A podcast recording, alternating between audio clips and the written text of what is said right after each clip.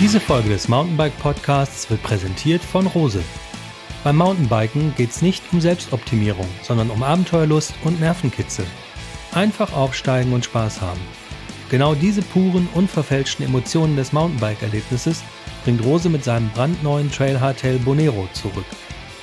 Reduziert auf das Wesentliche, leicht und gemacht für alle, die das Mountainbiken lieben. Entdecke mit dem Rose Bonero die Vielseitigkeit eines Trail Hardtails. Das Bonero gibt es in drei Varianten, sechs Größen und zwei Farben ab 1499 Euro. Weitere Infos auf rosebikes.de und in unserer nächsten Podcast-Folge mit Rose Produktmanager Michael Weller. Alles ist fahrbar, der Mountainbike Podcast. Hallo und herzlich willkommen zum Podcast des Mountainbike Magazins Alles ist fahrbar. Mein Name ist Christian Ziemek, ich bin der Podcast-Host hier im Alles ist fahrbar Podcast. Ihr kennt mich schon. Und heute geht es um das Thema Trailpsychologie für Mountainbiker beziehungsweise mentales Coaching für Mountainbiker. Und ähm, dazu habe ich zwei Gesprächspartner eingeladen. Einmal den Moritz Schwertner, meinen Kollegen aus der Redaktion. Hi Moritz. Äh, hi Christian. Und die Kerstin Kögler, sie ist Coach für Mountainbiker. Hallo Kerstin. Hallo, schön, dass ich da sein kann. MountainbikerInnen, muss ich natürlich sagen. Entschuldigt bitte, äh, wir wollen das ganz äh, politisch korrekt auch machen. Äh, Kerstin, erzähl doch mal, was machst du denn als Mentalcoach für MountainbikerInnen? ja, ähm, letztendlich kommen die Mountainbiker mit bestimmten Themen zu mir her.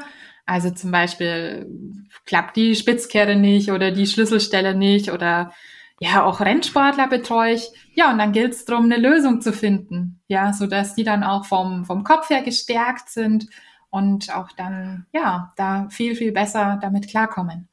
Aber, aber was ist jetzt so deine Klientel? Also ich meine, ähm, also ist das wirklich jeder Mann, Schrägstrich Frau, der zu dir kommt? Oder sind das vorwiegend, du hast es gerade schon gesagt, Profis, die deine mhm. Unterstützung wollen? Und ähm, woher beziehst du deine Expertise? Warum glaubst du, dass du Leute coachen kannst? okay, ich fange mal, ich fange mal von vorne an. Ich erzähle erstmal was zu mir mhm. und dann sage ich, wer zu mir kommt. Also ich bin äh, ich wohne hier in Blaustein bei Ulm und gebürtig komme ich aus dem Frankenland. Also für alle, die sich fragen, wo der Dialekt herkommt. Ähm, und ich sitze doch schon seit knapp 25 Jahren auf dem Mountainbike. Ähm, ich bin 14 Jahre Rennen gefahren, also Cross-Country, Marathon-Rennen und war auch Enduro-Profi. Und bin aber immer zweigleisig gefahren. Also neben dem Sport war ich ähm, ähm, selbstständig zum Beispiel. Ich ähm, war Mountainbike Guide, ich ähm, bin Fahrtechniktrainerin, ich bilde auch aus dem Bundeslehrteam Mountainbike und als sich der Rennsport dann langsam den Ende zuneigte, habe ich mir die Frage gestellt, ja, was, wo geht's denn hin? Und mhm. seit 2016 bilde ich mich weiter aus und fort im Mentalcoaching und habe das quasi als zweites Standbein in meiner Selbstständigkeit aufgebaut. Mhm. Und wer zu mir kommt, das sind ganz, ganz unterschiedliche Menschen, ganz viel auch, ja, Mountainbiker, so die Touren fahren und die zum Beispiel mal einen Sturz hatten eben oder Schwierigkeiten, da geht es um mentale Stärke, die unsicher sind. Ich betreue auch Rennsportler. Ähm, da habe ich vor allem im Moment recht viel Jugendliche und das ist gerade ganz spannend, weil das erste Bundesliga-Rennen steht an und die Rennsaison ist so gerade so im, im Anmarsch. Das ist auch gerade für mich eine ganz, ganz spannende Zeit. Aber überwiegend habe ich ähm, habe ich so die, ich sag mal, 35 bis 45, 50-Jährigen, die, die wirklich das Mountainbiken aus, als Ausgleich haben. Neben der Familie, neben, neben dem Job, das sind so die meisten, wo ich habe. Heißt das, du konzentrierst dich fast nur auf den mentalen, schrägstrich psychologischen Aspekt oder machst du auch klassische Trainingspläne? Mhm. Ich meine, es gehört ja irgendwie letztlich zusammen, Kopf und Körper, aber wie läuft das ab bei dir? Hm, ja, also es gehört zusammen. Das heißt, ich gebe auch noch viel Fahrtechniktraining und, ähm, und da bin ich noch draußen und häufig verknüpfe ich beides. Hm. Also Fahrtechnik und mental. Und natürlich habe ich die ganze Expertise auch noch außenrum, wo ich auch noch mal Tipps geben kann zum Training, zur Trainingsplanung, zur Regeneration, zur Ernährung, ja. Wobei da muss ich sagen, wenn ich da einen Punkt habe, wo es einen Spezialisten braucht, dann empfehle ich auch meine Kunden gern zu Spezialisten dann auch weiter. Ja. Ähm. Mh. äh, du hast jetzt auch gesagt, Leute vielleicht die einen Sturz hatten oder ähnliches. Mhm. Äh, jetzt äh, hattest du schon mal was, wo man jetzt fast schon sagen würde, das ist so eine richtig pathologische Angst, die jemand entwickelt hat beim Mountainbike? Also äh, Neurose quasi, mhm. die man von so einem Sturz davongetragen hat? Oder würdest du sagen, die meisten ähm, Probleme, die daraus entstehen, die kann man doch durch Übungen relativ leicht wieder loswerden? Hm, ja, ja. Also ich, aus meiner Erfahrung, nicht jeder Sturz braucht ein Coaching. Ja, okay. also es gibt echt, es gibt echt Leute, die haben schlimme Stürze und die kommen super gut damit klar. Die fahren dann nach einer Zeit wieder genauso wie vorher oder vielleicht sogar besser. Also auch wenn ich Coach bin, aber nicht jeder, nicht jeder Sturz braucht ein Coaching, ja. Ähm, es gibt aber Stürze, ähm, die bleiben hängen und dann fühlt man sich zum Beispiel in einer ähnlichen Situation plötzlich wieder ganz arg unsicher ähm, oder ja, man, die bleiben einfach so, so hängen und wirkt sich natürlich auf den Körper aus. Und das sind so Punkte, wo ich dann als Coach auch mit denen arbeiten kann. Genau da an diesen Stürzen oder wenn jemand auch viele Stürze hatte. Ja, das ist oft mal so, wenn jemand zu mir kommt und der sagt, oh, ich habe ganz viele Stürze. Mhm. Das ist dann auch schon eine Sache, okay, lass uns doch mal schauen. Kommt im Streckverband so. dann zu dir, oder? nee, das nicht. Ähm, wobei ich das schon im Coaching hatte, so die dann mit Oberarmbruch dann da ist oder so, das schon, aber ähm, aber meistens sind sie dann doch schon in der, ja, sind sie in allen Einzelteilen oder in, in der Gesamtteilen vor mir. Mhm.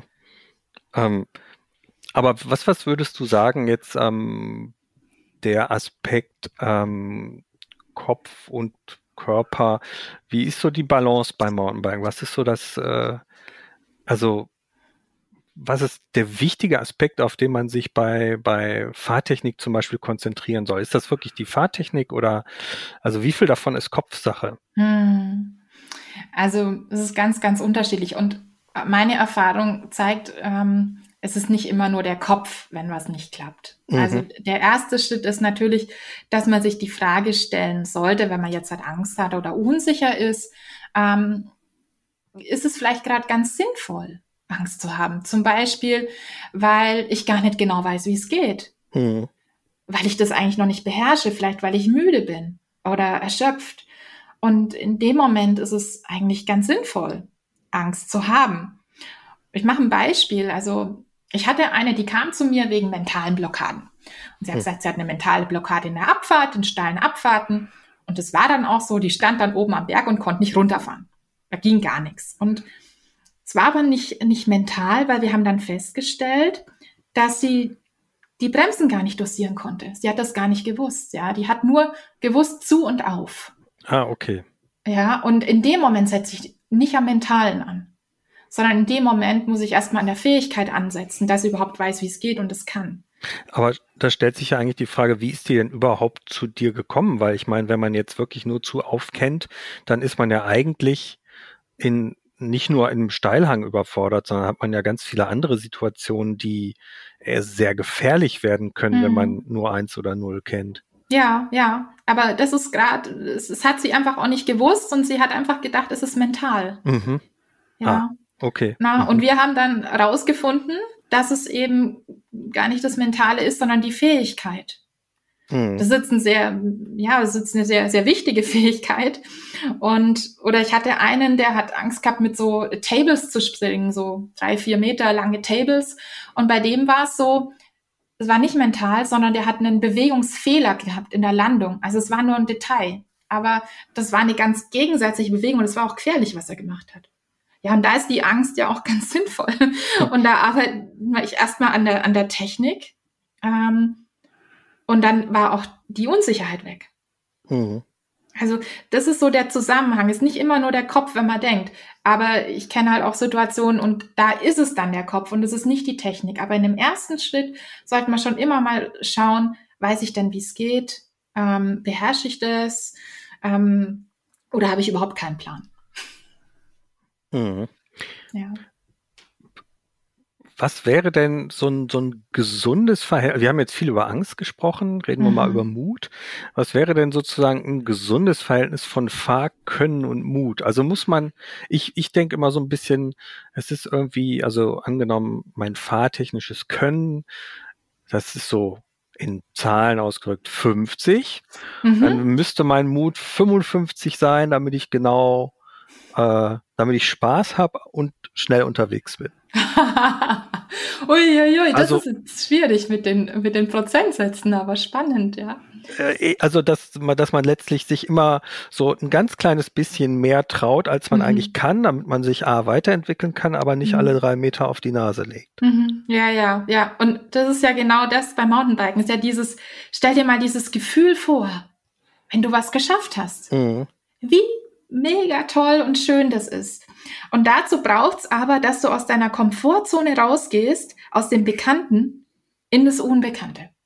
Und das macht uns Menschen immer Angst oder unsicher. Aber dann aus der Komfortzone rauszugehen, in dem Wissen, okay, ich weiß grob, wie es geht. Ja, ich fühle mich gerade ganz gut. Ähm, ich habe ja, ich habe Lust, es zu machen.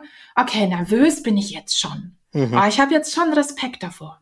Aber genau dann kann es manchmal wichtig sein, genau da drüber zu gehen Mhm. und sagen, hey, ich, ich bin jetzt schon nervös, aber ich habe jetzt Respekt, aber jetzt gehe ich über den Punkt drüber.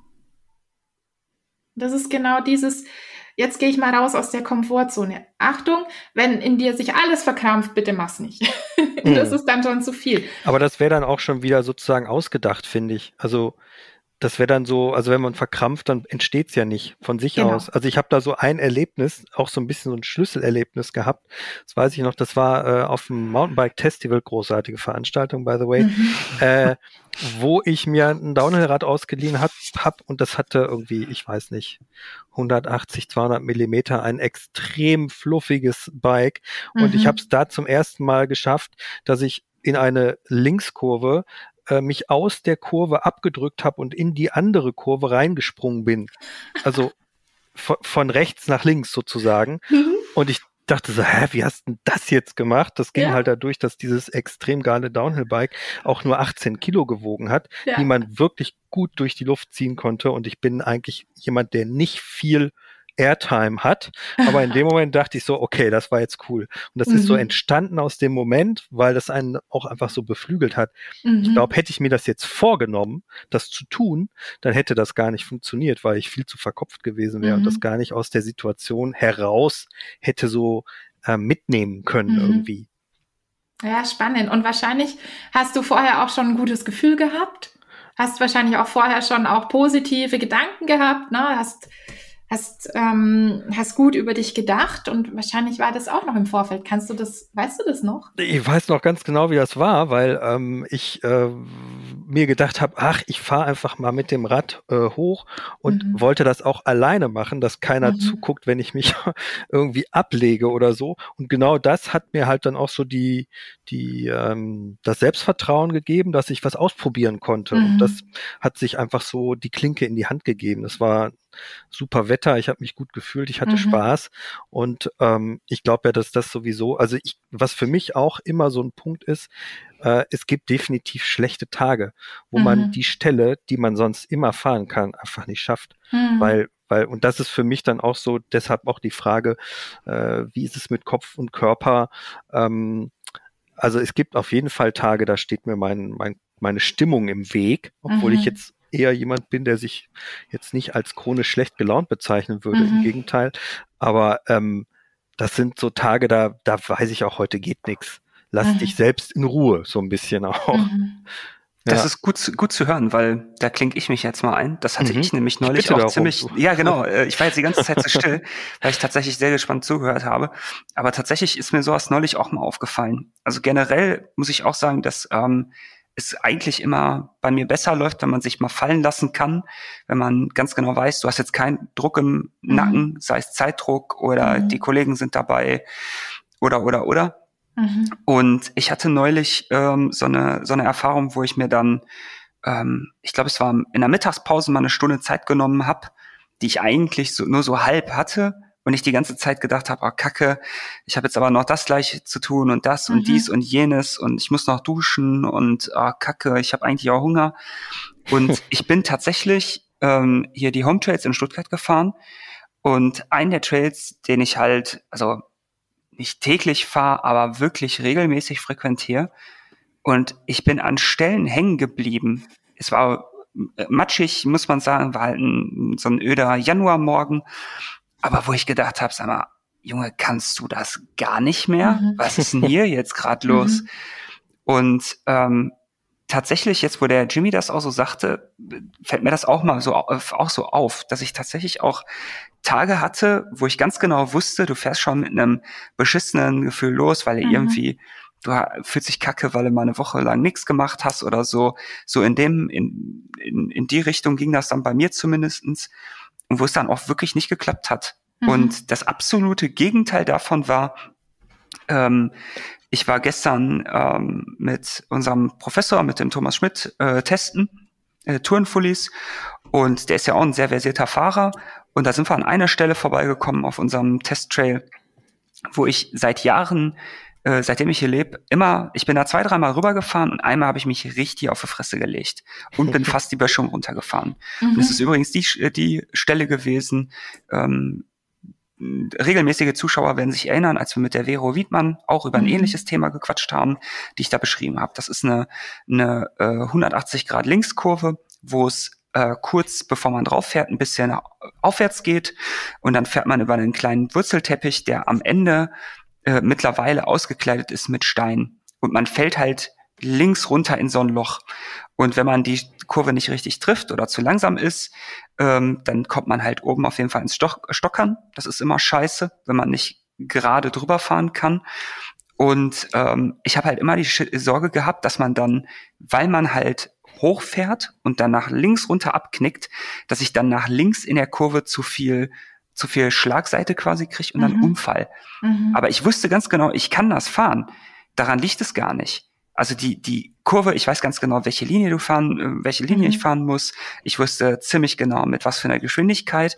Aber jedes Mal, und das jetzt seit, boah, bestimmt, bestimmt einem Jahr, äh, bin ich da immer vorstehen geblieben und habe gesagt, mhm. nee, ey, keine Chance, ich, ich mache es nicht. Und jetzt hatte ich einmal den, den Prof dabei, Mhm. Und äh, der hat das mitgekriegt und da sagte, Junge, bist du doof? Jetzt stell dich mal nicht so an. So hat er es nicht gesagt, er war deutlich charmanter. Und ähm, wir haben es dann tatsächlich mal einfach mal geübt. Und so wie ich es mir auch immer mhm. vorgenommen habe, dann aber doch irgendwie hab sein lassen, weil na, es kommt ja doch immer jemand den Trail runter. Mhm. Und tatsächlich bin ich dann darüber gefahren und habe sofort, das war die erste Reaktion, die in meinem Kopf war, war, ey, du wusstest, dass es geht. Und natürlich hat es auch funktioniert und ohne irgendwelche, irgendeinen Stress in meinem Schädel. Und mhm. der Witz ist, dass wir dann später äh, einen E-Biker getroffen haben, der gar nicht so schlecht unterwegs war, der genau dasselbe Problem hatte wie ich mhm. und der mhm. sich das auch immer vorgenommen hat. Ich habe ihn leider nur nicht mehr getroffen, um dann zu sagen, ey, Junge, guck mal, geht doch mach einfach. Aber was war jetzt der, was war jetzt der Grund, wieso hast du es jetzt geschafft, weil der Prof vorgefahren ist? Oder? D -d weil ich einfach mich mal dazu durchgerungen habe, kurz mal stehen zu bleiben, mir das nochmal anzugucken, äh, eine, eine Übungslinie quasi zu fahren äh, wir sind ein bisschen weiter oben äh, reingefahren, damit man diese, diesen Anstieg nicht hatte. Einfach mhm. um, um dem Kopf zu vermitteln, guck mal, du kommst auf jeden Fall drüber.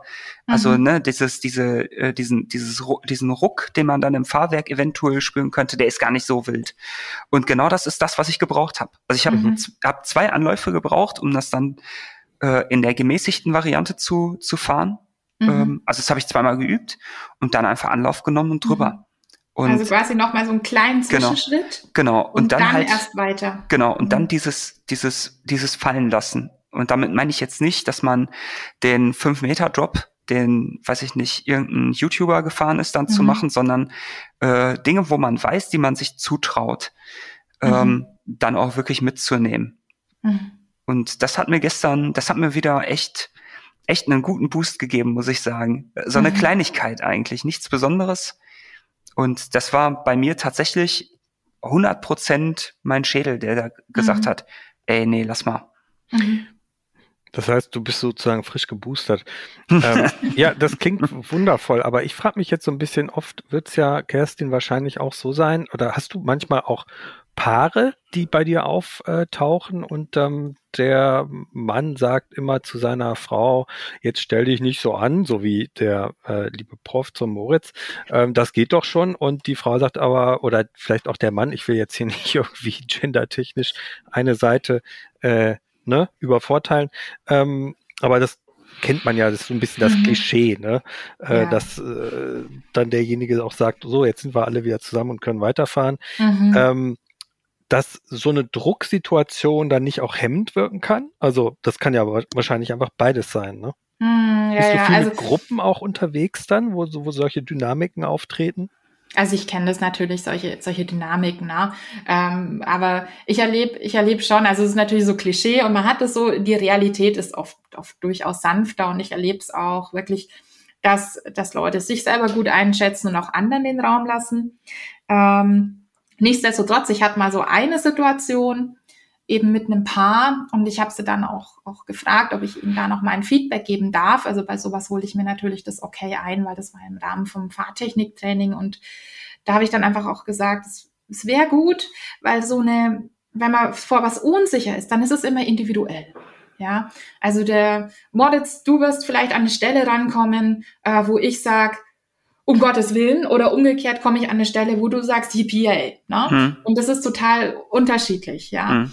Und nichts, aber deswegen fühlst du dich trotzdem unsicher oder ich fühle mich unsicher. Ähm, ähm, und einfach zu sagen, okay, das, das ist jetzt da und es darf auch so sein und nicht, nicht immer dem anderen versuchen, das auszureden, ja.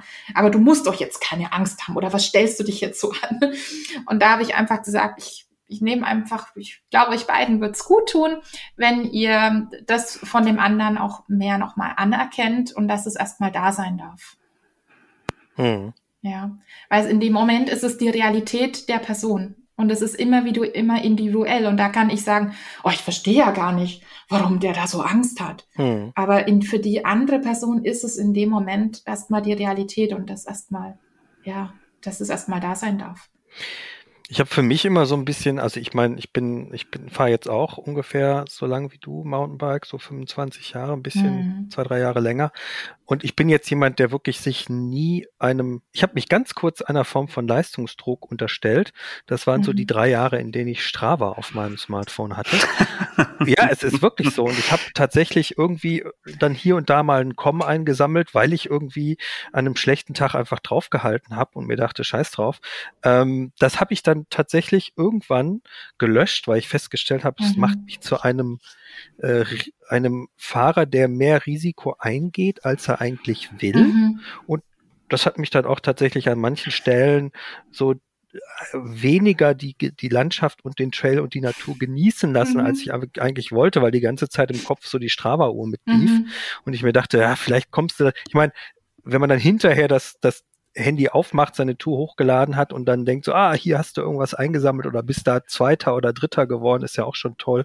Mhm. Ähm, wenn vor einem, ich habe tatsächlich einmal vor mir Greg Menard gehabt, großartig, mhm. aber er war jetzt gar nicht so weit weg. Egal, ich bin nicht so der, äh, ich habe auf jeden Fall, was ich eigentlich sagen wollte, ähm, ich habe mich eine Zeit lang kurz äh, unter Druck gesetzt, aber eigentlich mhm. nie, weil ich immer gesagt habe, für mich ist es immer so, wenn ich keine Linie sehe, dann fahre ich die auch nicht. Mhm. Und das ist so für mich immer ähm, so der, der, der Gradmesser für eine Stelle. Also ich fahre meinetwegen, für mich sind so die schönsten Erlebnisse in meiner Mountainbike-Leben, dass ich irgendwie zwei Wochen im Urlaub irgendwie in die Alpen fahre, italienisch, deutsch, whatever, und mir große Touren raussuche, wo ich sechs, sieben Stunden im Sattel sitze, weil ich alles selbst hochstrampel und dann drei, vier großartige Trails zum Runterfahren mhm. nehme. Und wenn ich auf diesen Trails an eine Stelle komme, wo ich das Gefühl habe, ich sehe hier gerade nicht die Linie, mhm. dann halte ich an, guck's mir an, ob ich irgendwie da vielleicht doch so einen Dreh hinkriege. Mhm. Und wenn ich das hinkriege, dann versuche ich's mit mhm. fünf Meter Anlauf. Und äh, wenn ich sozusagen zweimal instinktiv in die Bremse reingreife davor und, und stehen bleib, dann weiß ich, das solltest du nicht fahren. Mhm. Also da kann mir mein Kopf erzählen nach dem Motto, ja, dann kannst du dich doch auf dem Stein hier so abdrücken und auf den dann rüber, musst halt gucken, mhm. dass du mit dem Hinterrad nicht hängen bleibst, bla bla bla. Kann man sich ja alles ausdenken, was theoretisch mhm. möglich ist. Aber ähm, ich habe immer so, wenn mein Bauch kurz vorher die Bremse zieht und mhm. stoppt, dann sage ich mir, trag's lieber und fahr mhm. danach weiter. Ja, ja. Und das ist oft auch halt eine ganz, ganz wichtige Sache. Also ähm, ich bin ja selber vom vom Fahrtyp, glaube ich, eher ein vorsichtiger Mensch. Also auch wenn ich natürlich viel krasse Sachen gemacht habe, aber wirklich auf dieses, dieses Bauchgefühl auch mal, auch mal zu hören, ja, das ist schon, das ist schon auch auch einfach wichtig, ja. Also in, in 80 Prozent der Fälle kann ich es dann ja auch fahren, aber es gibt mhm. halt Momente, wo ich sage so, nee, das denkst du dir gerade aus, das ist eigentlich mhm. über deinen Fähigkeiten. Aber mhm. was machst du denn jetzt zum Beispiel, wenn ein Profi zu dir kommt, der, ich meine, wir haben ja in den letzten Jahren auch beobachtet, dass die Cross-Country-Strecken ähm, immer härter werden. Mhm. Ähm, hast du da auch äh, den, den Kummerkasten spielen müssen für viele Profis, die gesagt haben, boah, das wird, wächst mir alles über den Kopf. Ich ähm, merke, dass ich langsamer werde, weil sich meine, meine Blockade immer größer, mhm. immer größer wird. Mhm. Ja, das kenne ich schon aus dem Rennsport. Also im Rennsport ist es, ist es oft so das Thema Druck, ja, mhm. den, äh, der Druck, der vielleicht von außen kommt man ist ja da in einem Team oder man hat einen gewissen Kaderstatus oder so, aber auch der Druck, den man sich selber macht. Ist übrigens auch häufig im, bei den Tourenfahrern oder bei den, ja, bei den normalen Mountainbikern so der eigene Druck, den man sich macht. Die kein Geld Damit dafür ich, bekommen, dass sie fahren, ja. ja, aber so, gerade wenn man so ehrgeizig ist, mhm. ähm, dann, dann kann das auch mal schnell entstehen. Also da habe ich viel zu tun so mit dem, mit dem Druck, ne? Und im Rennen muss man natürlich abliefern, ja, und auch die Leistung zeigen und vor allem, das, das auch abrufen, was man kann. Und also das kenne ich so aus den, aus den Coachings oder dann auch so ähm, Krisenzeiten, also wenn jemand länger verletzt ist oder so, da auch, da auch gut mit zu betreuen. Also das, das kenne ich schon von den Rennsportlern. Also hat jetzt auch jetzt erst auch erst einen, der, der hat es immer im Rennen, konnte das nicht abrufen und das war so schön zu sehen, als es dann plötzlich geklappt hat. Ja. Aber was ist der Weg dahin? Also, weil, weil Stress kann ja motivierend sein ja. und die Sinne schärfen. Ja. Aber es kann ja wahrscheinlich auch, äh, wozu führt denn zu viel Stress bei einem, bei jetzt egal ob es Profi ist oder Amateur? Mhm, ja, also wie du sagst, ein gewisses Stresspensum brauche ich. Ich muss auch mal nervös sein. Ähm, das macht wach und das macht fokussiert. Bloß wenn es zu viel ist, dann hat das Auswirkungen. Dann arbeiten zum Beispiel die Gehirnhälften nicht mehr gut miteinander, die Augen, die, der Blick fließt nicht mehr so gut. Es kann auch die Motorik sein, die Feinmotorik. Also zum Beispiel hatte ich mal eine, die, die konnte wirklich ganz schön die Bremsen dosieren. Aber immer vor den schwierigen Spitzkehren ist sie in eine Stotterbremse gekommen, aber aufgrund dessen, dass die Feinmotorik nicht mehr so gut zur Verfügung stand. Mhm. Ja, und das sind solche Sachen dann zum Beispiel. Ähm, die Balance die wird schlechter. Also das ist immer individuell, das kann ich dann im Coaching auch testen, was es ist. Aber das sind, das sind so Sachen, die, die Spannung wird im, im Körper verändert sich. Und, und das alles hat einfach Auswirkungen, wenn der Stress zu groß wird, ähm, dass man dann über das, was man eigentlich kann, auch auf körperlicher Ebene, gar nicht mehr so gut verfügen kann. Mhm. Ja, also was, was ihr mal machen könnt, wenn ihr, wenn ihr wollt, ich weiß nicht, ob ihr steht, ähm, Habt ihr Lust mal auf eine Minute Experiment? Total. Ich stelle mich mal hin. Oder zwei Minuten. Ähm, jetzt überlegt euch mal. Ähm, also auch der, der Zuhörer kann jetzt auch mitmachen. Er kann mitmachen, genau. genau also alle, mitmachen. alle mal hinstellen, bitte. ja, also die, die ste gerade stehen können und nicht im Auto sitzen und auf dem Gaspedal stehen, ähm, stellt euch mal hin. Und jetzt ähm, überlegt euch mal eine konkrete Situation aus der Vergangenheit, wo alles super geklappt hat auf dem Bike ja, vielleicht so ein Flow-Trail oder es kann auch nur eine Kurve gewesen sein, aber holt euch mal so einen konkreten Moment aus der Vergangenheit her, wo es super geklappt hat. Habt ihr mhm. was? Ja. Und jetzt stell dich mal hin und stell dich mal auf ein Bein und schau mal, wie ist deine Balance. Und jetzt stell dich mal wieder hin und schau mal, wie kraftvoll fühlst du dich gerade. Lass mal deine Augen bewegen, beweg mal deine Augen, die Pupillen links, rechts, oben, unten und schau mal, wie leicht fließen die gerade. während du einfach in dieser Erinnerung bist. Und jetzt gehst du mal nach, beweg dich mal so nach vorne, hinten, oben, unten, links, rechts und schau mal, wie leicht fallen dir die Bewegungen. Mhm. Mhm. Und jetzt machen wir was anderes. Jetzt hol dir mal eine konkrete Situation her aus der Vergangenheit, wo es überhaupt nicht geklappt hat. oder irgendwas, eine Stelle, wo du immer wieder nicht fährst oder irgendwie ein Sturz oder irgendwas, wo du, oh, wo du denkst, oh. Mhm. Habt ihr so eine Situation? Hab ich. Okay. Mhm. Jetzt geh mal gedanklich in die Situation und jetzt stell dich auf ein Bein. Und schau, wie es dann gleich geht. okay, das ist fies. Das ist krass. Das ist wirklich krass. total. Okay, jetzt stell dich mal hin. Bleib mal mhm. stehen, bleib mal in dieser Situation. Jetzt beweg mal deine Augen. Links, rechts, oben, unten. Schau mal, wie ist es? Eingeschränkt. Aha. Und jetzt beweg dich mal nach oben, unten, links, rechts, vorne, hinten. Willst du dich bewegen? Wie leicht fällt Boah, das gibt's da gar nicht. das ist abgefahren. Und, und schau mal, während du in dieser Situation bist, wie kraftvoll fühlst du dich mhm. damit? Okay. Also das war so ein, so ein kleiner Einblick. Okay. Ich arbeite immer mit Kopf und Körper im Coaching, äh, um das einfach mal zu verdeutlichen. Und jetzt stell dir mal vor, du fährst dann ich, du, mit diesem schlechten Gleichgewicht schon auch so eine Schlüsselstelle zu. Also für alle, die jetzt nur zugehört und nicht mitgemacht haben, ich bin wirklich jemand, der ich bin bei sowas immer skeptisch, aber das hat sich jetzt gerade wirklich so angefühlt, dass mhm. in der zweiten Situation, also man in der ersten Situation wesentlich beweglicher, stabiler und hm. sicherer war. Ja, mhm. muss ich, muss ich, muss ich, muss ich sagen, ja. Das war nicht, das war nicht lustig. Ja, und das ist vor mhm. allen Dingen nicht, äh, das ist nicht inszeniert hier gerade, sage ich jetzt mal. Also wer äh, das mal selbst ausprobieren will, direkt die Stelle nochmal zurückspulen, zwei Minuten mal selbst ausprobieren. Mhm. Äh, verrückt, okay. Mhm. Auch mit den Augen, ne? Und der Blick ist ja essentiell, ja. Und das, das waren 20 Grad weniger, auf jeden mhm. Fall, in alle Richtungen. Mhm. Wahnsinn, okay. Wir wissen cool. auf die Idee gekommen, das so rauszu, rauszupicken. du, ich, ich mache das eigentlich, ähm, ich baue das in meine ganzen Coachings eigentlich ein, dass ich die das erstmal den Unterschied merken lasse, weil darüber hm. teste ich dann nämlich auch aus, womit haben sie denn jetzt eigentlich Stress? Und das ist bei den Teilnehmern genauso oder bei deinen äh, Klienten? Genau, ja. Genau. Bei jedem ein bisschen anders. Der eine sagt vielleicht, oh nö, mein Gleichgewicht bleibt gleich, aber oh, die Augen. Oder mhm. ähm, oder die merken dann so, boah, also dass die Atmung plötzlich ganz flach wird, ja. Oder dass sich die Körperhaltung auch verändert. Ja, deswegen mache ich verschiedene Angebote, aber sie merken immer den Unterschied. Also ich habe es am meisten in der Balance und im Blickfeld mhm. sozusagen gemerkt. Ja, mhm. ging mir sehr ähnlich. Mhm. Also erstaunlich. Mhm. Sehr, sehr erstaunlich. Ja, ja das ist, glaube ich, ein ganz gutes, äh, ganz gutes Beispiel, um, mal, um auch zu verdeutlichen, wie hängt denn Kopf und Körper zusammen.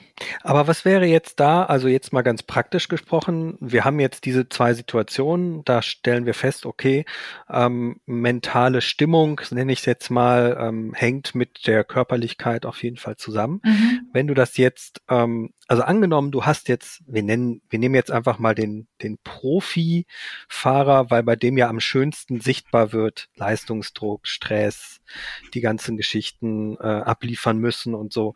Angenommen, der hat jetzt so ein Problem, dass er irgendwie äh, eine Blockade hat.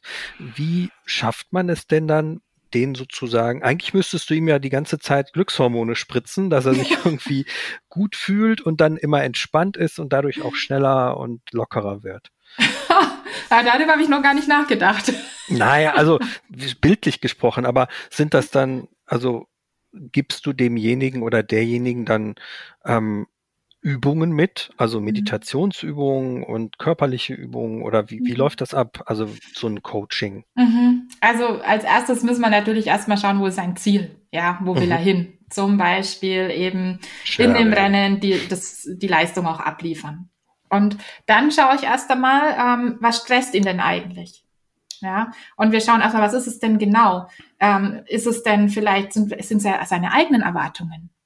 Die er mhm. hat. Ne? Oder ist es eher das, das Verglichenwerden mit anderen oder sind es bestimmte Abfahrten?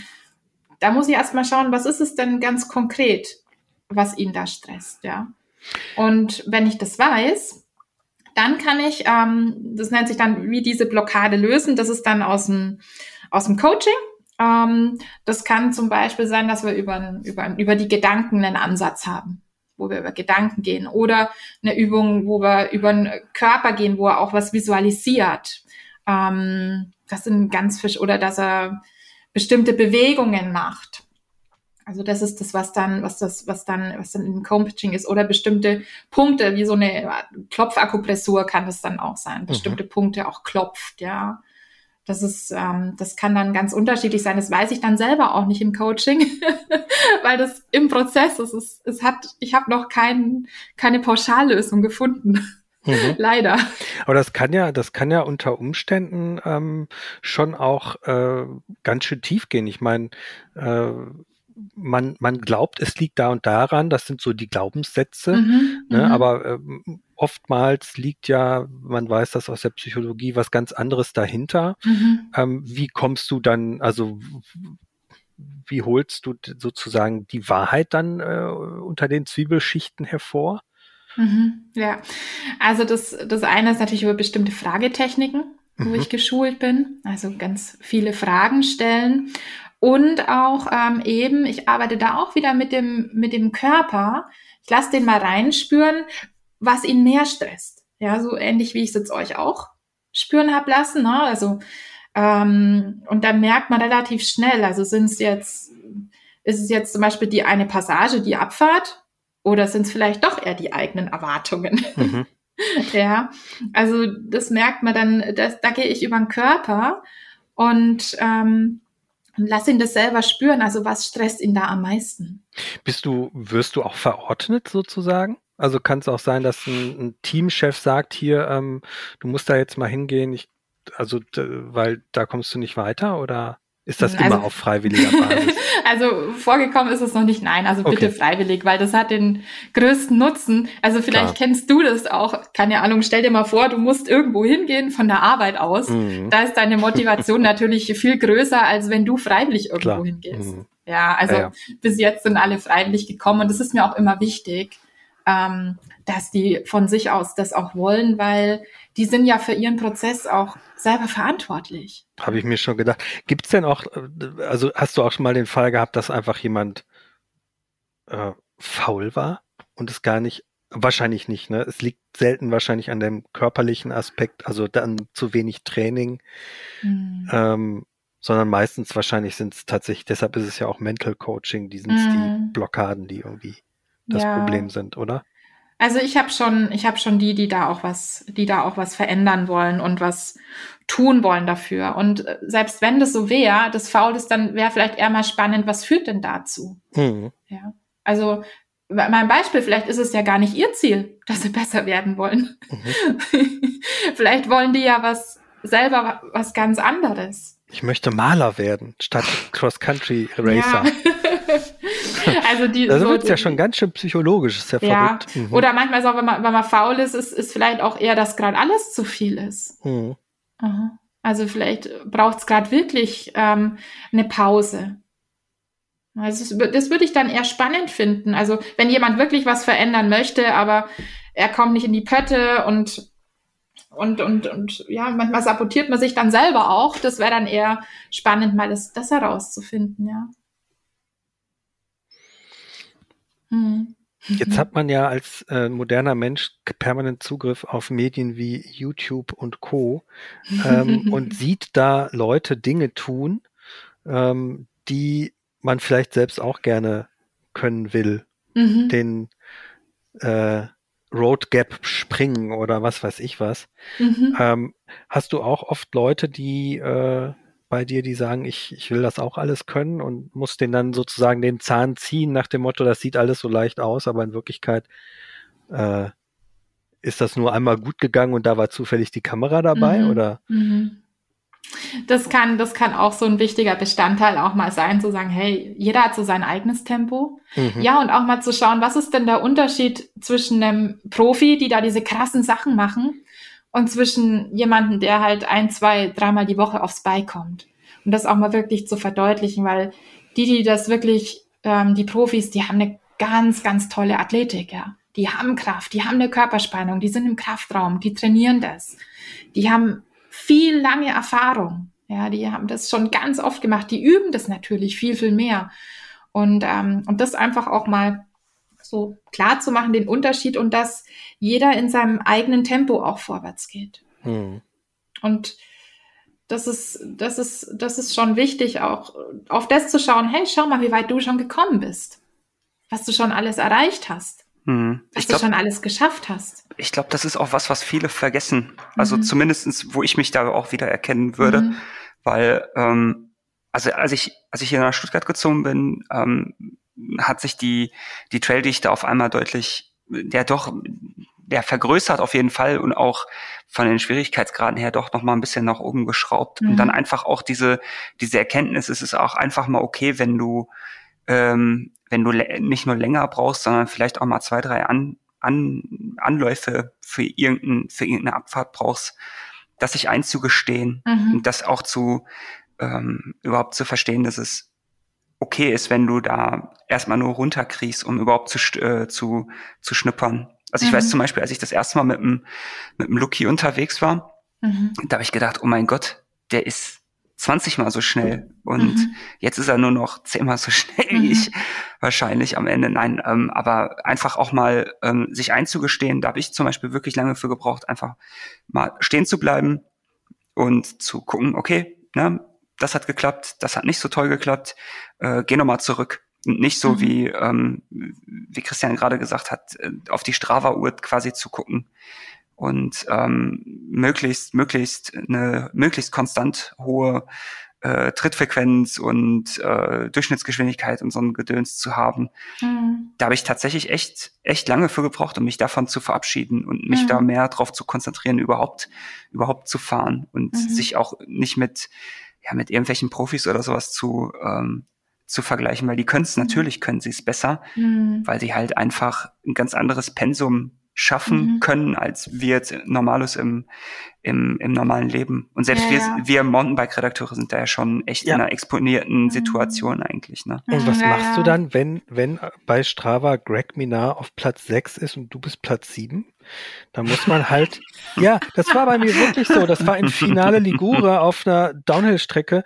Da muss man halt so realistisch sein und sagen, alles klar, Greg Minar hat an dem Tag einfach den Trail Walk, den Track Walk gemacht und sich mhm. die Strecke angeguckt. Und mhm. deshalb war er noch ein bisschen schneller als du auf dem Rad das muss man halt dann realistischerweise einfach so sehen, äh, weil ich bin nicht der Weltklasse-Downhiller. Mhm. Ähm, was, was mir persönlich irgendwie geholfen hat, ist, mich zu fragen, will ich denn überhaupt schnell fahren? Mhm. Also äh, du beschreibst es gerade, ähm, der Luki war irgendwie 20 mal so schnell mhm. wie du, jetzt vielleicht nur noch 10 mal so schnell. Ich habe mir letztlich irgendwie die ganze Zeit eigentlich äh, auch am Anfang eine Form von Stress gemacht, um irgendwann mhm. dann zu erkennen, ähm, ich will gar nicht schnell sein, mhm. ich will möglichst viele Stellen fahren können. Mhm. Das ist ja, so genau. mein persönlicher mhm. An, ja. mein persönlicher Anreiz. Die mhm. muss ich nicht schnell fahren, ich will es nur so wie ein Rätsel gelöst haben, wenn es mhm. geht. Mhm. Das ist ein guter das Punkt. Ich dann lustigerweise äh, hintenrum sozusagen auch auf eine gewisse Art und Weise schnell gemacht, mhm. ähm, weil ich mir einfach die Zeit gegeben habe und äh, mein inneres Gefühl dafür entwickelt habe und ähm, immer auf die Spaßuhr gucke mhm. so, und nicht auf die auf die Zeituhr so ein mhm, bisschen. Ja, ja. Das ist auch ein ganz wichtiger Punkt, weißt du, zu schauen, was motiviert dich. Mhm. Und was ist deins beim Mountainbiken? Also, was ist das, warum du auf dem Bike sitzt? Und dann auch in die Richtung zu gehen. Und wenn ja. du feststellst, nein, das, das schnelle Fahren ist gar nicht meins, sondern ich möchte möglichst viele Stellen schaffen, mhm. dann ist es deine Richtung. Ja. Mhm. Und das ist auch ganz wichtig, sich da mal die Frage zu stellen. Also, was ist das, ähm, was mir gut tut? Mhm. Und, und sich das auch öfters zu holen. Mhm. äh, weil dann macht es dir einfach am meisten Spaß. Also ich bin ja. da tatsächlich mittlerweile an dem Punkt für mich anbelangt, dass ich ähm, gar nicht gar nicht so sehr mehr auf die Uhr gucke tatsächlich. Also es tue ich natürlich unterbewusst immer mal wieder und denke danach, da warst du aber schon mal schneller, ähm, sondern ich möchte da wirklich in diesen viel zitierten Flow kommen, so flüssig wie möglich. Na, und ähm, an, an Stellen nicht mehr hängen bleiben. Das ist mir viel wichtiger mittlerweile. Mhm. Und da, ich glaube, das ist Also das würde ich tatsächlich, äh, wenn mich das jemand fragen würde, auch eher empfehlen als alles andere, dass man sich, dass man sich wohlfühlt und ähm, jedes Mal so ein bisschen ähm, ja was für sich mit, draus mitnehmen kann. Also über die Stelle bin ich äh, noch nicht so gut gekommen oder ah, das war jetzt mal vielleicht Kacke, aber dafür, ne, dafür bin ich äh, bin ich halt ähm, sehr flüssig durchgekommen, ne, habe die Bremse ein bisschen häufiger genau. offen stehen lassen können oder äh, an der Wurzel bin ich jetzt nicht, wer weiß wie langsam und muss noch mal mit den Pedalen drüber treten. Ähm, genau, ne? Beide Seiten betrachten. Genau. Auf der einen Seite das, hey, was ist denn heute alles gut gelaufen? Mhm. Okay, und was gibt's, was ich vielleicht das nächste Mal anders mache? Oder was ich noch verbessern möchte? Na, diese beiden Seiten und auch eben das, was, hey, was ist denn heute cool gelaufen? Was ist gut gelaufen? Was hat gut geklappt? Und eben die andere Seite. Ich möchte mal das Thema Angst ansprechen. Mhm. Ähm, du, Kerstin, hast damit ja, äh, also wir haben alle unsere Erfahrungen damit, aber du sicherlich ganz besonders in der Auseinandersetzung damit. Wie nimmst du das jetzt, wenn du zum Beispiel für dich eine Tour fährst? Wie nimmst du das wahr? Ist das so, äh, so ein bisschen wie so ein mathematischer Parameter, den du so beobachten kannst, so leicht unbeteiligt, so wie man irgendwie auf dem Barometer guckt? Oder nimmst du das auch tatsächlich noch als Gefühl von Angst wahr? Weil wenn man sich so viel damit auseinandersetzt, äh, könnte ich irgendwie ich weiß nicht, kriegt man dann nicht so einen analytischen Blick und spürt das dann gar nicht mehr? doch, doch, doch. Ich ja? würde sogar sagen, sogar noch viel, viel schneller. Okay. Also ich merke das schon ganz schnell in meinem Körper. Also ich merke das zum Beispiel im Bauch ganz schnell. Oder mhm. wenn dann meine Atmung flacher wird oder auch dann die, die Arme, die dann viel fester werden. Also ich glaube auch, durch das, dass ich mich so viel damit beschäftige, habe ich ein, habe da ein ganz, ganz feines Körpergefühl. Mhm. Und das führt nicht dazu, dass diese körperlichen Reaktionen dann, dass man sozusagen da so drüber schwebt und das so anguckt und, naja, jetzt hat sie wieder Angst oder so. Ah, nee, ich bin doch auch ein Mensch. Bist voll in dir dabei. ja, ja, also mhm. das nehme ich schon wahr und, und für mich ist dann eher zu sagen, hey, was will die mir denn gerade sagen? Ja, mhm. also ähm, ist es jetzt sinnvoll? ähm, und, und, weil ich vielleicht gerade einfach ähm, müde bin oder irgendwas anderes oder ja, was, was will die mir denn gerade sagen? Wovor habe ich denn eigentlich gerade Angst? Ja, das ist schon die, das, was ich mir dann, was ich mir dann frage. Hm, angenommen, du hast jetzt jemanden, der irgendwie, der will sich sozusagen verbessern bei ähm, irgendeiner fahrtechnischen Schwierigkeit. Ähm, gibt es na gut, eigentlich haben wir das schon gefragt. Gibt es Momente, wo äh, auch die Technik einfach nicht da ist? Aber mhm. ähm, wie, wie viel ist denn dann doch im, meistens bei diesen Schwierigkeiten Kopf? Mhm. Also ich würde sagen, immer, immer wenn jemand nicht mehr weiterkommt, weißt du, wenn er viel Fahrtechnik gemacht hat, mhm. aber weißt du, kommt nicht weiter. Zum Beispiel die linke Kurve oder die rechte Kurve klappt einfach nicht. Mhm. Ähm, oder also da, da, da, sehe ich dann schon auch viel den, viel den Kopf, ne? Ähm, der dann, der dann mitspielt, ähm, wenn, wenn man Fahrtechnik gemacht hat. Aber es gibt einen Punkt, wo man nicht weiterkommt. Ja.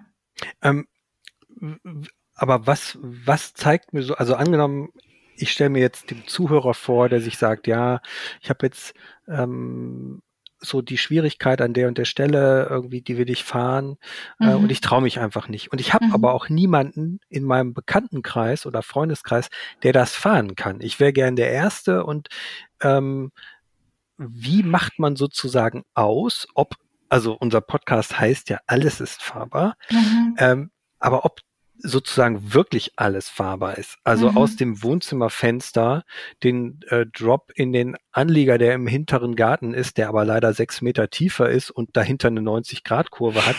Ähm, mhm. Das ist unter Umständen auch fahrbar.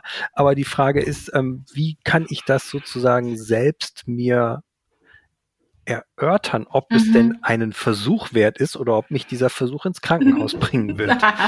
ja, ja, das ist das Spannende. Es ist auch immer spannend für mich, das auseinanderzufieseln. Aber prinzipiell würde ich erstmal schauen, weil geh das mal Schritt für Schritt durch und schreib dir mal auf, was du alles konkret tun musst. Mhm. Und dann würde ich auch fragen, kannst du dir das vorstellen? Und wenn jetzt jemand ähm, sagt, boah, bis dahin kann ich mir vorstellen, aber dann habe ich keinen Plan mehr, Und danach kann ich es mir aber wieder vorstellen, da ist vielleicht eine Lücke oder so. Das mhm. ist schon, das wäre dann schon ein Zeichen, so, dass es mit der Fahrtechnik zusammenhängt. Mhm. Ja.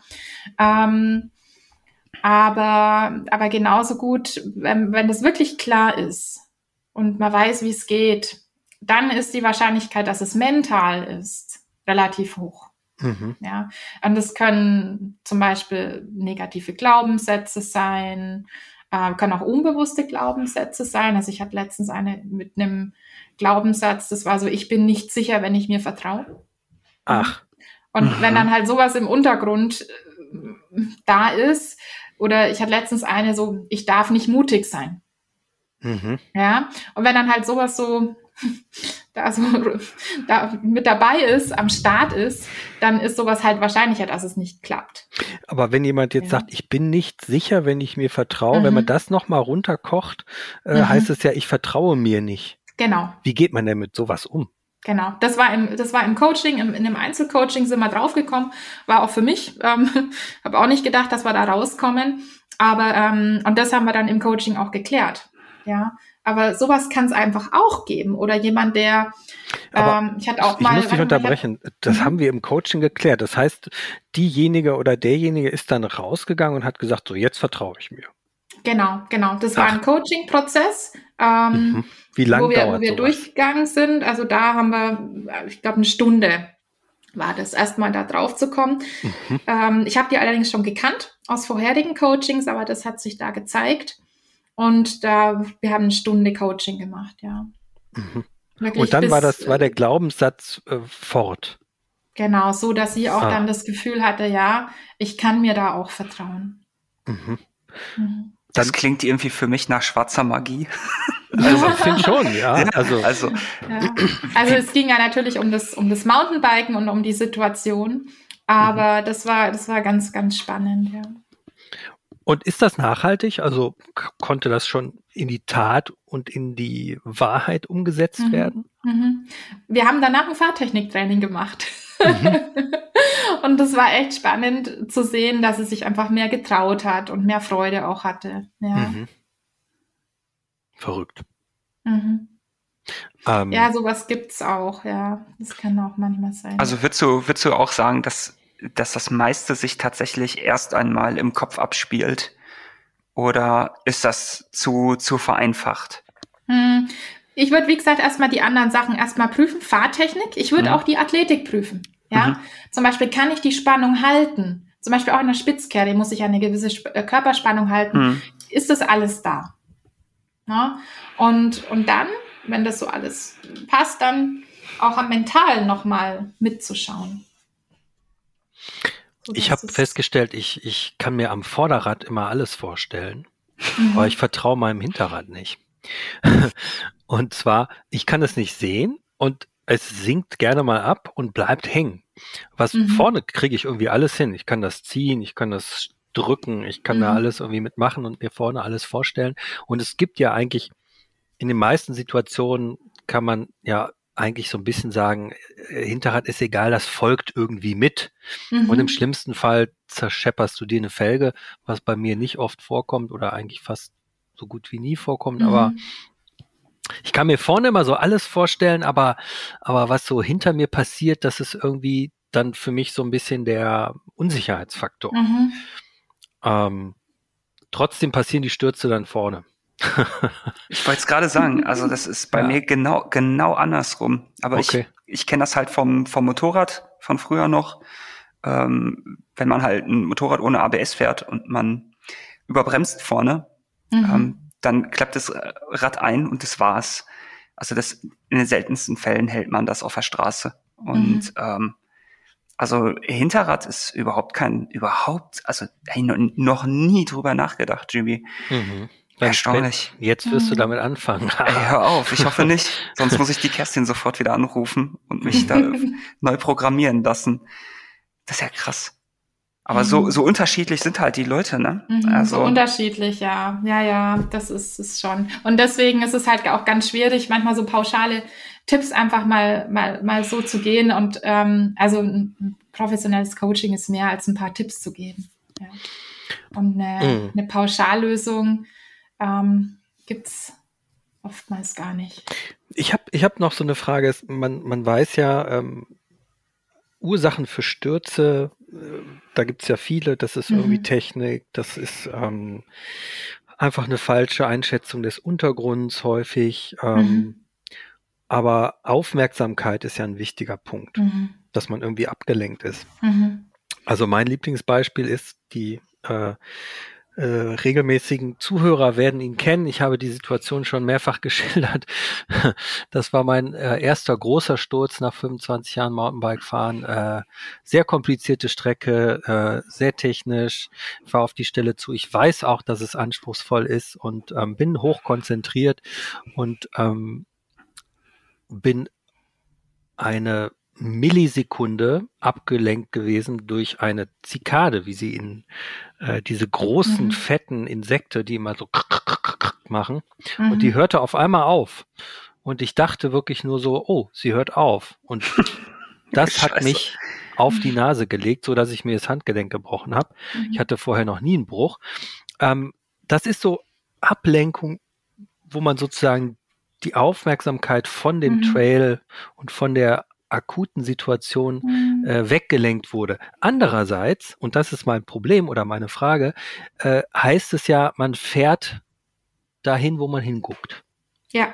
Wenn ich Mhm. jetzt aber mich auf den Trail konzentriere, muss ich ja von dem Baum, vor dem ich sozusagen Angst habe, weil wenn ich da hingucke, dann fahre ich davor und habe auch einen Sturz, muss ich ja eigentlich so ein bisschen immer äh, an meiner Aufmerksamkeit auch vorbeifahren.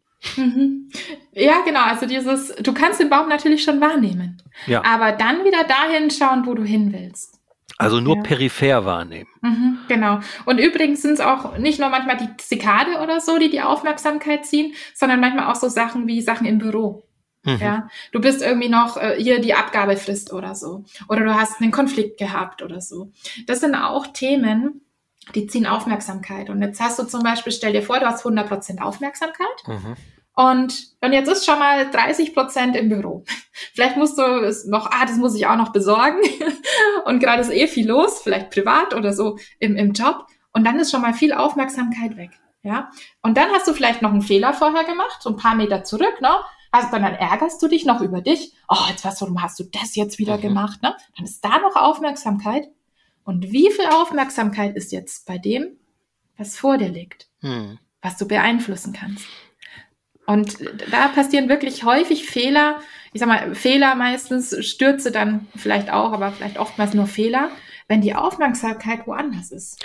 Ich glaube, da könnte man einen eigenen Podcast zum Thema Aufmerksamkeitssteuerung beim Mountainbiken machen. Das müssen wir unbedingt machen. Aber trotzdem habe ich da noch eine Frage, Mhm. ähm, weil also es ist ja, glaube ich, in den seltensten Fällen so, dass man so eine Leuchtreklame im Gehirn hat, die sagt, Büro, Büro, Büro, zieht gerade 30 Prozent Aufmerksamkeit. Oder dass man so einen Satz im Kopf hat wie, ach, ich habe mich über meinen Chef geärgert. Mhm. Oder irgendwie sowas. Das, ich habe zumindest das Gefühl, das ist so ein peripheres Gefühl, was irgendwie so, wenn man das jetzt in Farben ausdrücken soll, dann ist irgendwie, äh, wenn der Kreis weiß ist, dann ist man so 100 Prozent irgendwie aufmerksam. Und da ist irgendwie so, so ein Tortenstück von 20 Prozent, das Mhm. ist so grau. Mhm. Aber das ist für mich ja dann kein konkreter Gedanke. Würdest du, also das verarbeitet wahrscheinlich jeder anders, Mhm. ähm, aber würdest du äh, auch sagen, dass so eine Aufmerksamkeit auch so in einem, in der, Sch- in der Stimmung sich so auswirkt, dass man mit dem Kopf, man sagt ja, man ist mit dem Kopf woanders, Genau. ohne jetzt konkret darüber nachzudenken unbedingt. Mhm. Ja, das, das kann schon sein. Und manchmal ist es ja auch, dass man dann erstmal weg ist mit der Aufmerksamkeit und erst nach einer gewissen Zeit fällt es auf. Hm. dass man weg ist. Aber ich, ich gebe dir gerne einen konkreten Tipp, den kannst du ausprobieren. Gerne. Ähm, also vielleicht gerade, wenn, wenn viel bei dir los ist, nimm dir einfach einen Zettel, wenn du, wenn du im Job bist und du willst aufs Bike und jetzt schreib dir mal dann die Themen drauf, die du jetzt einfach, während du am Bike bist, nicht voranbringen kannst. Mhm. Ja, dann steht dann zum Beispiel die Abgabe von dem und dem drauf, wo du einfach weißt, okay, hey, das ist gerade am Start, aber die nächste Stunde auf dem Bike kann ich dafür nichts tun. Und Hm. den Zettel nimmst du und den platzierst du irgendwo, wo du den wiederfindest, wenn du zurückkommst. Und dann hast du schon mal eine Entscheidung getroffen, diese Themen ganz bewusst mal hier zu lassen. Ja. Und dann fällt es dir nämlich viel leichter, wenn du auf dem Bike bist. Hey, ich habe mich doch vorhin entschieden. Ja. Ich kann doch da gerade nichts tun. Also komm, das wieder wieder Aufmerksamkeit zurück. Das muss ich tatsächlich äh, sogar machen, um äh, ganz normal meiner Arbeit als Redakteur beim Mountainbike nachzugehen. Weil mhm. wenn man da nämlich die 40 Aufgaben, die man parallel eigentlich erledigen muss, so permanent im Kopf hat, dann kann mhm. man sich nicht mehr auf seine Geschichte konzentrieren. Mhm. Das ist äh, ja, genau. tatsächlich so. Und das mal auszuprobieren mit dem Bike, wenn du mhm. irgendwo hinfährst, dann machst du im Auto und lass mhm. den Zettel am Autositz liegen. Aber probier's mal aus, ob dir das was hilft, weil das ist schon eine bewusste Entscheidung dass du jetzt in der Zeit, wo du am Bike bist, kannst da nichts dafür tun. Also das Grübeln bringt dich da nicht weiter. Hm. Eine großartige Erfindung, muss ich auch noch äh, eben erzählen, die mein, meine Aufmerksamkeit beim Mountainbiken total verändert hat, ist oder war, wäre gewesen, die XTR-Narben von Shimano, die vor ein paar Jahren vorgestellt wurden, dann aufgrund eines Fertigungs einer Hürde in der Fertigung äh, bislang meines Wissens nicht an den Markt gegangen sind. Und zwar waren die komplett leise. Die haben kein mhm. Narbengeräusch von sich gegeben. Wir waren damals auf dem Presscamp in Slowenien, war das, und sind diese äh, Gruppe gefahren, haben die getestet und es war tatsächlich, ähm, es gibt ja viele Mountainbiker lieben es, ein wahnsinnig lauten, knatternden, schnarrenden Nabensound zu haben. Ich bin das einer ist, davon. Ich bin ich auch einer davon, gerne. weil er einem einfach die Klingel erspart. Wenn man äh, keine Lust hat, irgendwie äh, mhm. eine Klingel ans Rad zu schrauben, kann man damit die Wanderer auch äh, von dem Weg scheuchen, um es jetzt mhm. mal böse zu sagen, oder auf sich aufmerksam machen, indem man nicht tritt. Ähm, aber es ist ein total anderes Gefühl fürs Rad, wenn man nur noch die Reifen hört, wie die auch äh, wenn man sie auch hören kann, was für einen Untergrund du darunter hast. Zum Beispiel da in Slowenien war es sehr blätterig, laubig, aber man hat an den Reifen gehört, dass da drunter grober, grobe Steine sind. Das hätte mhm. man sonst nicht so wahrgenommen. Und dieses komplett lautlose Fahren war tatsächlich äh, ein bisschen eine andere Welt und hat nochmal die Konzentration auf das Fahrtechnische, was vor einem liegt, nochmal besser ermöglicht. Mhm. Ähm, ja, aber es gibt ja Leute, die packen sich eine Boombox an den Rucksack und hören dabei Musik. Das wäre dann in dem Fall sozusagen die maximale Ablenkung, die man mhm. sich noch verpassen kann. Aber tatsächlich auch gar nicht so unbede unbedeutend. Ich bin eine ganze Zeit lang auch mit Musik im Ohr gefahren mhm. mhm. ähm, und hatte einfach andauernd Stürze. Mhm. Warum? Weil ich Black Metal gehört habe in der Zeit. Und das ist okay. halt auch schon so, so von der Musikrichtung so aggressiv, dass es einen auch einfach zu einer komplett anderen Fahrweise animiert mhm. hat. Ähm, das war nicht hilfreich. Mhm. Also ich kann mir vorstellen, dass es berghoch hilfreich ist. Ne? Ja, super. Ja, nein, nein, ehrlich, also ja, da ist würde ich ja total drauf schwören.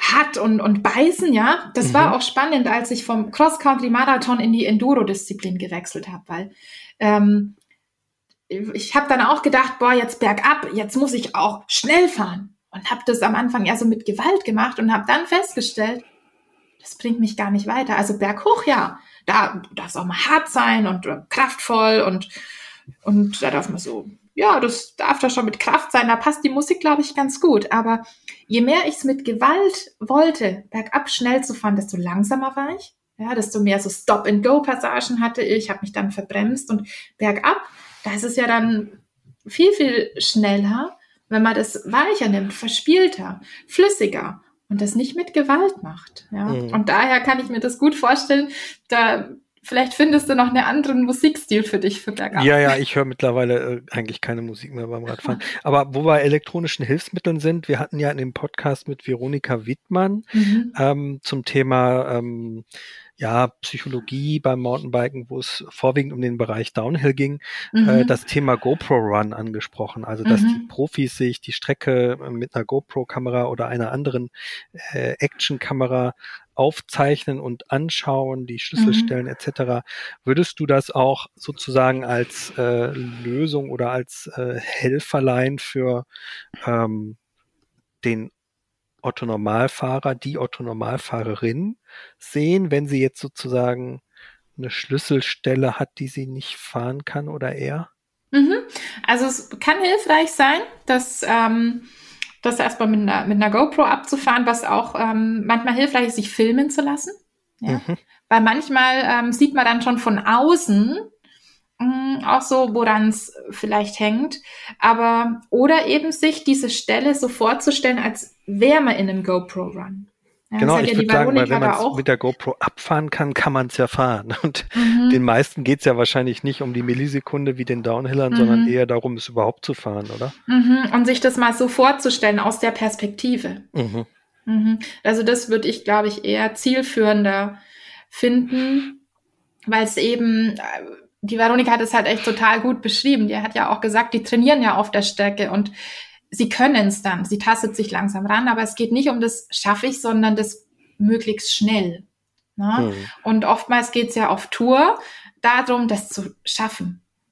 Okay, mhm. es kann auch mal natürlich darum gehen, schneller zu sein als der Kumpel oder die Kumpeline. Aber, ähm, aber da geht es ja oft darum, dieses, das, das überhaupt zu fahren. Und da ist es sinnvoll, sich das mal vorzustellen aus der, aus der GoPro-Perspektive. Mhm. Und das auch zu fühlen ja, das mal mitzugehen. Dann wird man auch merken, wenn man sich das feststellt, dann bewegt sich der Kopf mit, die Schultern und man geht dann leicht diese Bewegungen auch mit. Da kann man dann auch gar nicht gut stillstehen dabei. Okay. Mhm. Moritz, ja. hast du noch eine Frage? Ich habe jetzt schon so gelöchert hier. Ja, du ähm, nimmst mir mal die Sachen, Sachen vorweg, muss ich sagen. Nein, äh, tatsächlich ähm, äh, bin ich immer noch ein bisschen, ein bisschen ähm, äh, von der, neben der Spur wegen diesem Experiment gerade. Äh, aber ich habe tatsächlich jetzt gerade keine Fragen mehr. Hast du noch einen Tipp für, für uns, Kerstin? Zum Abschluss mm. vielleicht irgendwas, was man so, was so jeder äh, beherzigen kann, Schrägstrich soll oder jede. Hm. Also ich glaube, so der Abschluss des Tipp ist es zu schauen, hey, was ist deine Art des Bikens? Was ist das, was dir Freude macht? Ja, in die Richtung auch zu gehen. Dann auch in deinem eigenen Tempo zu lernen. Mhm. Ja, gib dir die Zeit, da besser zu werden. Ähm, und schau auch auf das, was schon, was schon gut läuft. Also was du schon erreicht hast, was du schon gemeistert hast, was du schon gelernt hast. Und ja, genießt es auch, die Natur und die Zeit draußen. Ich meine, das ist gerade wunderschön. Der Frühling beginnt. Auch die Zeit auch zu genießen und ja, und auch ab und zu mal so aus der Komfortzone rauszugehen. Ich, ich wollte gerade sagen, also ich glaube, die meisten äh, ZuhörerInnen sind ja wahrscheinlich nicht ähm, ähm, oder viele werden einfach ihren Alltag im Büro oder sonst wo verbringen, mhm. in einer, also jetzt nicht unbedingt auf dem Mountainbike Trail, ähm, äh, dass man einfach diese Zeit auch zu schätzen weiß mhm. und sich dann nicht da auch noch zusätzlich Stress macht. Ja, absolut. Und auch, und vielleicht einfach jetzt ist ja Frühjahr und viele brauchen erstmal wieder eine Zeit reinzukommen. Das ist auch total normal. Also, Absolut, ähm, ja. hey, der Winter, man ist weniger gefahren, man hat weniger gemacht und es ist total normal, dass man da erstmal wieder Zeit braucht und mal wieder reinkommt und, und gerade vielleicht jetzt hat, ja, anzufangen und, und das zu genießen, weil es einfach eine, eine wunder, wunderschöne Sportart ist und gerade wenn im Büro alles gleichzeitig ist, am Bike ist nicht alles gleichzeitig. Ja, das ist so eins nach dem anderen und das tut uns einfach gut. Es ist äh, tatsächlich, das muss ich auch noch mal, also ähm, ein Freund von mir, der hatte immer im Frühjahr das Problem, diese, der hat das immer gesagt, die Optik. Ich komme mit der Optik gar nicht mhm. klar, dass es hier so steil runtergeht. Mhm. Der kann das alles fahren, ist überhaupt kein Thema. Ähm, aber der hat, für mich ist es so, ich fahre nun beruflich Mountainbike. Ich mache das das ganze Jahr über. Im Winter natürlich auch ein bisschen weniger, aber dafür unter rutschigeren Bedingungen. Ähm, aber er hat immer gesagt, ich muss mich erstmal wieder an diese Optik gewöhnen, wenn ich da so runter mhm. gucke, dass man das auch fahren kann. Weil ich weiß, es geht, aber trotzdem habe ich jedes Jahr immer wieder so ein genau. bisschen den Punkt, dass ich mir denke, so, äh, wirklich? Ja, ja. Weil das, das, hat man im Alltag so. einfach nicht.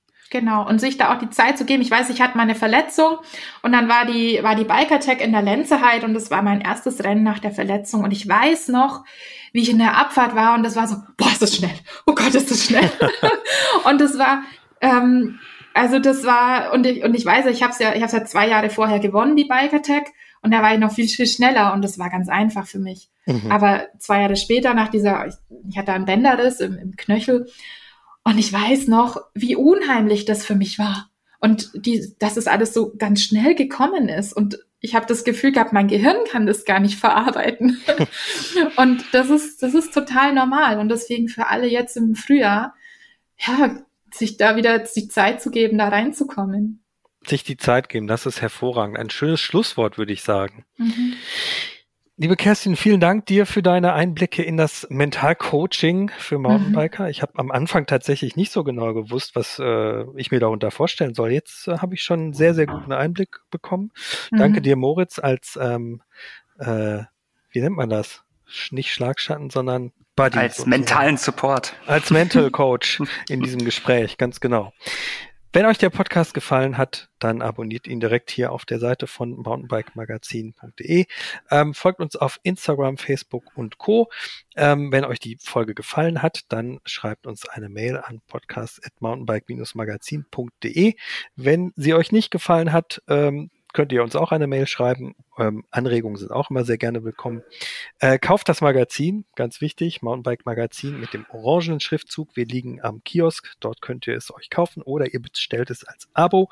Dann kommt es zu euch nach Haus und ihr müsst nicht dorthin gehen, wo es verkauft wird. Ähm, vielen Dank fürs Zuhören. Kommt auch bei der nächsten Folge wieder bei uns rein. Und äh, nicht vergessen, alles ist fahrbar. Am allerbesten im eigenen Tempo. Bis dahin, auf Wiedersehen. Tschüss. Alles ist fahrbar. Der Mountainbike Podcast.